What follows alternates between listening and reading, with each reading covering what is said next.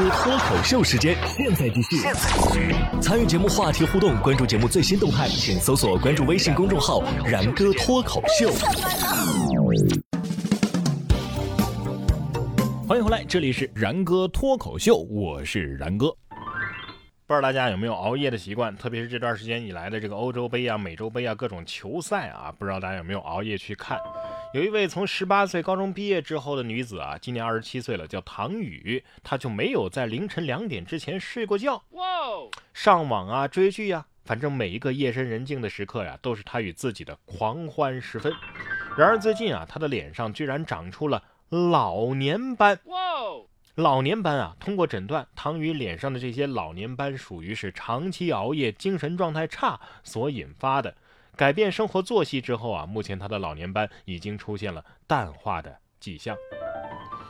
我觉得这个睡眠不足是什么原因呢？晚睡早起，对不对？所以咱们也不能老把问题归结到晚睡上。我觉得早起才是罪魁祸首。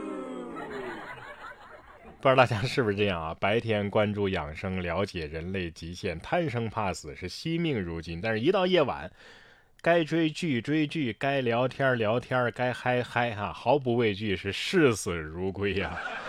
换个角度想想，其实坚持熬夜啊，能够永葆青春。怎么说呢？你想啊，到时候大家评价我们的话就是：哎呀，年纪轻轻的怎么就走了呢？熬夜追剧也好看球也好，既然熬了夜，这这夜宵也少不了吧？啊，那么你看这龙虾配啤酒可好？六月十一号，男子刘某就因为涉嫌醉驾，在南京市宁连高速收费站被交警给拦了下来。吹气检测的结果呢，是酒精含量达到了每百毫升一百一十毫克。经询问啊，男子是前一天晚上八点多喝的酒，然后呢，从山东济南连夜驱车六个小时来南京啊，不为别的，就是为了吃南京的小龙虾。呃，南京的小龙虾不是好吃吗？我想从超市买调料包回去。我在南京吃过一次，比我们那儿的好吃多了。目前案件正在进一步的审理当中。这龙虾有点费驾照啊啊！济南的小龙虾风评被害了啊！小龙虾得说了，这关我啥事儿啊？醉驾就说醉驾行不行？别找我背锅，我让你喝的酒啊！总有人山高远路未干饭，你有小龙虾，我有酒，但是小心吃货。变车祸呀！吃可以，酒后驾车不可以；吃可以，吃霸王餐怕是不可以啊！近日，广东的深圳就有这么一位花式吃霸王餐的，吃完之后不光不给钱，老板还得倒给他钱。他呀，在二十四小时之内，在两家不同的海底捞店内都吃出了蟑螂，并且向商家索赔。两家海底捞啊。抱着息事宁人的心理，分别向男子赔偿了一千元和八百元。事后，店员查看监控发现，嗯，事有蹊跷，于是报了警。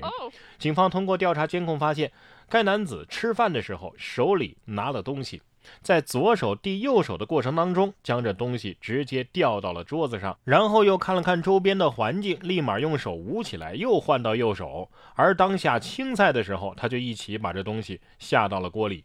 目前，蔡某因为敲诈勒索被龙岗警方行政拘留。哼，海底捞的老板得说了，你是不是以为自己很聪明啊？啊，你以为发现了商机是不是？蟑螂还得说了，我好倒霉呀！啊，每次你们想吃霸王餐的时候，就把我扔锅里。饭店的老板不是那么好糊弄的，那警察更不能让你们哄着玩了。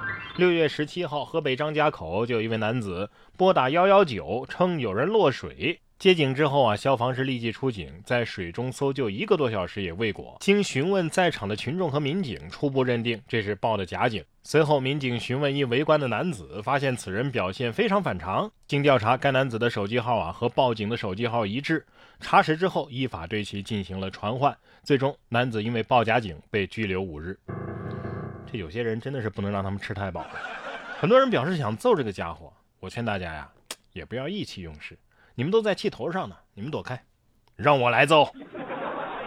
把这号码记下来，若干年后这人家里着火了，打电话求助，喂，我家着火了。那边消防说，嘿嘿，又跟我们开玩笑呢啊，嘟嘟嘟。只要你不觉得尴尬，尴尬的就是 别人。下面这件事儿啊，也是尴尬到爆。美国的一个议员开视频会议的时候，不小心露出了内裤和肚皮，被同事发现。近日，美国的新泽西州的一名议员在视频会议当中起身，露出了内裤和肚皮，尴尬到爆。视频当中，六十二岁的唐纳德在开会期间突然起身，他的上衣啊就卷了起来，露出了肚皮和蓝色的内裤。他在镜头当中徘徊了一阵，但是显然没发现自己的尴尬时刻。但是他的同事凯特卡马克惊呆了，捂住嘴笑，并且观察屏幕上其他人是否也有跟他一样看到这一幕的。哎呀，替别人尴尬的毛病又犯了，用脚趾抠出了一座梦幻城堡。你永远想象不到视频那边的人，他下半身到底穿的是什么，是吧？接下来这件事儿呢，也是逐渐的跑偏。根据英国《每日邮报》六月十六号的一则报道，近日澳大利亚的昆士兰州库莫拉四十五岁的朱叶威尔斯分享了一只喜鹊像狗一样吠叫的有趣视频。而据报道啊，这只喜鹊茉莉去年九月啊被父母遗弃了。这朱丽叶和宠物狗佩吉散步的时候就发现了它，并且把它带回了家。朱丽叶从一位野生动物专家那儿啊学到了如何保护喜鹊。茉莉在一周之内啊就康复了，而佩吉呢则是像照顾自己的小狗一样照顾着茉莉，因此啊这茉莉就养成了一些狗的习惯，甚至开始像狗一样吠叫。这朱丽叶说了，我们第一次注意到茉莉叫啊是在今年的四月份。我们以为是佩吉在叫呢，啊，但是他已经睡着了呀。现在尽管朱丽叶夫妇多次劝茉莉啊，你飞回大自然吧，但是他每天啊都要和这狗狗佩吉在一起，他不想离开了。这不是误人子弟吗？所以大家也别说学外语难了，人家鸟都能学会汪星语。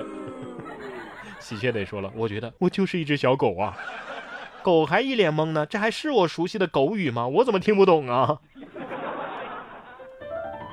然哥说新闻，新闻脱口秀。想要跟我取得交流的朋友，您可以关注微信公众号“然哥脱口秀”，发送微信消息。在喜马拉雅 APP 搜索“然哥脱口秀”，可以点播收听更多精彩节目。